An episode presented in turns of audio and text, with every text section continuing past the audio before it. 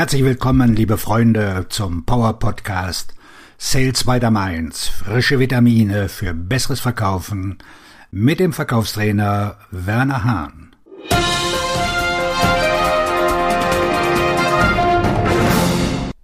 Heute mit dem Thema Preisverhandlungen im B2B-Vertrieb. In sieben Schritten zu fairen Preisen in unruhigen Zeiten. Unruhige Zeiten für Unternehmen, denn die Preise steigen auf breiter Front und die Wirtschaft steuert auf eine Rezession zu.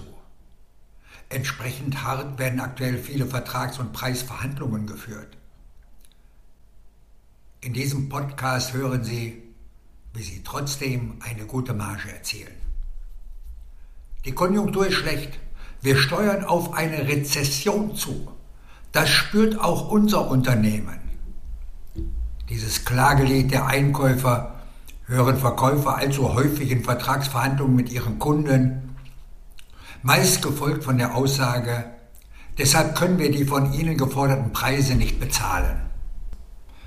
Mit einem entsprechend mulmigen Gefühl gehen Industrielieferanten und Dienstleister zurzeit in Verkaufsgespräche. Denn aktuell haben viele von ihnen gar keine andere Wahl, als ihre Preise zum Teil massiv zu erhöhen. Aufgrund der gestiegenen Rohstoff- und Energiepreise sowie Personalkosten, der eigenen Beschaffungsprobleme und, und, und. Das schmeckt ihren Kunden, die nicht selten selbst mit dem Rücken zur Wand stehen und Angst vor der Zukunft haben, selbstverständlich nicht. Entsprechend gut sollten Sie als Verkäufer sich auf Vertrags- bzw. Preisverhandlungen vorbereiten, um die gewünschten oder benötigten Preise zu erzielen, und zwar ohne die wichtige Kundenbeziehung zu schädigen. Erster Schritt. Informieren Sie sich über den Kunden. Informieren Sie sich vor der Verhandlung darüber, vor welchen Herausforderungen Ihr Partner aktuell steht. Zum Beispiel Kämpft er mit Beschaffungs-, Liefer-, Absatzproblemen? Schrumpft sein Markt oder schnappen ihm Mitbewerber lukrative Aufträge weg? Hat sein Unternehmen Probleme mit dem Cashflow oder Ertrag? Sind seine Produkte noch zeitgemäß und seine Produktionsverfahren effektiv oder steht er unter massivem Innovationsdruck? Hat er Probleme, Mitarbeiter zu finden oder beschäftigt ihn das Thema Personalabbau? Bei Bestandskunden sollten Sie auch die Beziehung Ihres Unternehmens zur Organisation des Kunden analysieren, möglichst im Dialog zum Beispiel mit Ihren Servicetechnikern, die beim regelmäßigen Einsatz sind. Ermitteln Sie beispielsweise, welche Serviceleistungen Ihr Unternehmen seit Ausbruch der Corona-Pandemie und des Ukraine-Krieges für den Kunden erbrachte zu denen es nicht verpflichtet war. Wie kulant, loyal und zuverlässig war es auch in schwierigen Zeiten. Diese Informationen sind bei der Vertrags- und Preisverhandlung Gold wert. Zweiter Schritt. Analysieren Sie den Markt Ihres Kunden. Analysieren Sie im Vorfeld zudem die Situation im Marktsegment des Kunden, denn von den Marktumbrüchen und Krisen werden nicht alle Branchen mit gleicher Schärfe erfasst. Und auch in den verschiedenen Marktsegmenten einer Branche gibt es Unterschiede. Diese sollten Sie kennen, denn Einkäufer malen eine graue Situation gerne pechschwarz aus verhandlungstaktischen Gründen und das Jammern und Klagen ist ein Teil ihrer Verhandlungsstrategie. Dritter Schritt. Schaffen Sie eine große Verhandlungsmasse. Einkäufer wollen möglichst preiswert einkaufen, also für ihre Unternehmen die beste Kosten-Nutzen-Relation erzielen. Folglich wird in Vertragsverhandlungen keineswegs nur über Preise und Liefermengen gesprochen. Auf der Tagesordnung stehen auch Themen wie welche Qualität sollen die gelieferten Produkte Problemlösungen haben? Welche Serviceleistungen enthält das Lieferpaket? Und in der aktuellen Marktsituation extrem wichtig, wann wird vom Lieferanten bzw. Dienstleister wie zuverlässig, wie viel geliefert? Wen beliefert der Lieferant bevorzugt, wenn er selbst Beschaffungs- oder Produktionsprobleme hat? Wie sehen die Zahlungsmodalitäten aus? Und zwar nicht nur heute, sondern auch in naher Zukunft angesichts der galoppierenden Inflation, der fragilen Lieferketten und so weiter und so weiter. In den Antworten auf die letztgenannten Fragen liegt aktuell oft der Schlüssel, um lukrative Aufträge an Land zu ziehen und gute Preise zu erzielen. Doch nicht nur dies. Wenn es Ihnen im Gespräch gelingt, sich bzw. Unternehmen als kompetenter und zuverlässiger Partner zu profilieren, können Sie eventuell sogar Ihre Geschäftsbeziehung zu ihm ausbauen. Generell gilt, je genauer Sie im Vorfeld die Verhandlungspunkte analysieren, umso größer ist Ihr Verhandlungsspielraum. Vierter Schritt. Definieren Sie ein Maximal- und ein Minimalziel. Wenn Sie die genannten Infos haben, können Sie ein Maximal- und Minimalziel für Ihre Preisverhandlung definieren. Doch Vorsicht! Achten Sie dabei darauf, ob es sich bei dem Kunden um einen strategisch wichtigen Stammkunden oder Kunden mit einem großen Umsatzpotenzial handelt. Denn diese sollten Sie keinesfalls mit aus deren Sicht absolut überhöhten und inhaltlich nicht begründbaren Preisforderungen verärgern. Verzichten Sie bei diesen Kunden sofern möglich lieber auf ein paar mögliche Euro Gewinn, um die gute Beziehung zu ihnen zu bewahren. Fünfter Schritt. Zeigen Sie die Vorzüge der Zusammenarbeit auf. Führen Sie in Verhandlungen mit Bestandskunden aus dem B2B-Bereich dem Gegenüber stets zunächst den Nutzen der bisherigen Zusammenarbeit vor Augen.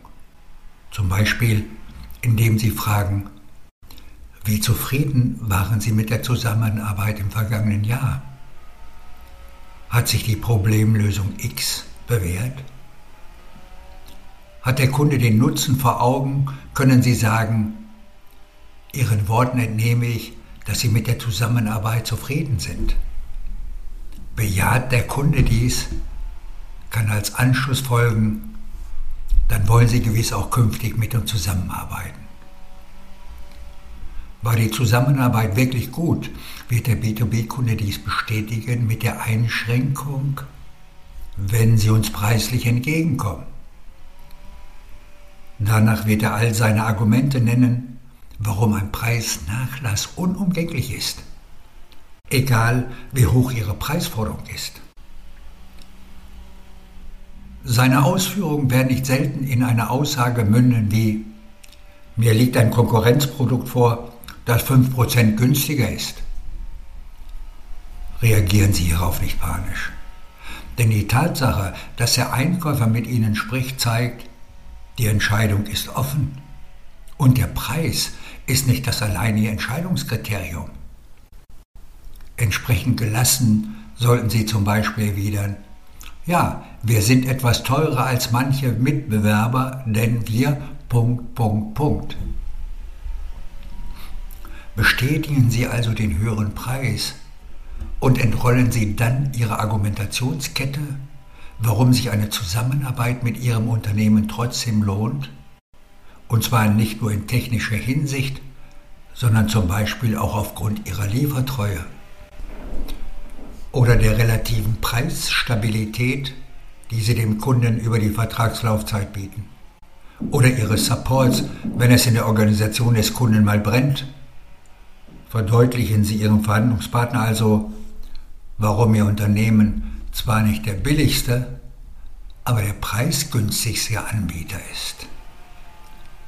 Ihre Argumentation kann in der Aussage münden, aufgrund unserer bewährten und eingespielten Zusammenarbeit können wir Ihnen 0,42 Prozent mit dem Preis entgegenkommen, wenn. Punkt, Punkt, Punkt. Nennen Sie nie glatte Zahlen, denn Ihre Preise sind immer scharf kalkuliert. Und knüpfen Sie den offerierten Anlass an Bedingungen. Sechster Schritt. Relativieren Sie den Preis als Entscheidungskriterium. Ihr Gesprächspartner wird, wenn Sie ihm einen so niedrigen Nachlass offerieren, laut Zeter und Mordio schreien und eventuell sogar drohen, dann ist unsere Zusammenarbeit beendet.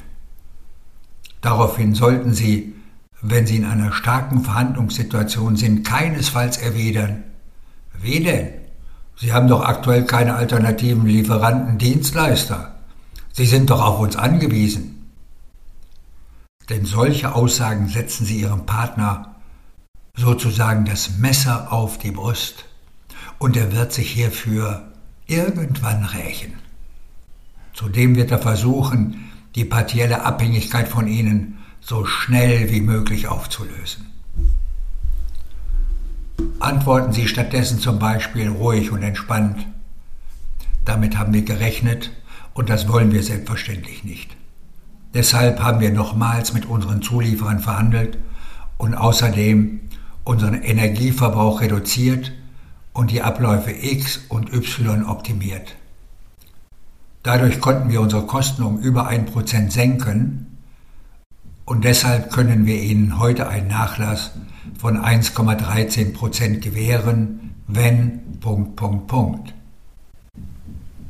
Daraufhin wird Ihrem Partner ein Stein vom Herzen fallen, denn 1,13 Prozent klingen schon anders als 0,42 Prozent. Dies bedeutet aber nicht, dass er den geforderten Preis akzeptiert. Vielmehr ist nun erst die Basis für die weitere Verhandlung gelegt. Siebter Schritt. Verteidigen Sie Ihren Preis. Wie flexibel Sie beim Verhandeln agieren können, hängt von Ihrer Beziehung zum Kunden, Ihrem Verhandlungsgeschick und Ihrer Gesprächsvorbereitung ab. Generell gilt jedoch, wenn Sie gesagt haben, das ist mein Preis, müssen Sie ihn mit Händen und Füßen verteidigen. Machen Sie sich klar, schon geringe Preisnachlässe wirken sich oft fatal auf die Rendite aus. Hierfür ein Beispiel. Ein Industriezulieferer hat eine Umsatzrendite von 5% erzielt das Unternehmen nur 1% niedrige Preise, sinkt zwar der Umsatz um 1%, der Gewinn sinkt aber um 20%. Entsprechend scharf sollten Sie Ihre Preise verteidigen. Wenn Sie zu schnell einknicken, hat der Einkäufer zudem das Gefühl, der wollte es mal probieren. Das belastet Ihre Beziehung. Und wenn sich eine Verhandlung aus Sicht des Einkäufers nicht hart anfühlt, kann er anschließend auch nicht so stolz sagen, weil ich so tough verhandelt habe, haben wir nun Top-Konditionen. Gönnen Sie ihm diesen Triumph, sofern er Sie bzw. Ihrem Unternehmen wenig Geld kostet. Dieser Podcast hat Ihnen sicher gut gefallen. Klicken Sie doch bitte auf Abonnieren und Sie sind rund um das Thema Verkaufen 4.0 immer bestens informiert. Und denken Sie daran, möglicherweise gibt es in Ihrem Umfeld einen Bekannten oder eine Kollegin, für den oder der diese werthaltigen Informationen ebenfalls interessant sein können. Leiten Sie diesen Podcast doch gerne weiter. Auf Ihren Erfolg. Ihr Verkaufstrainer und Buchautor Werner Hahn.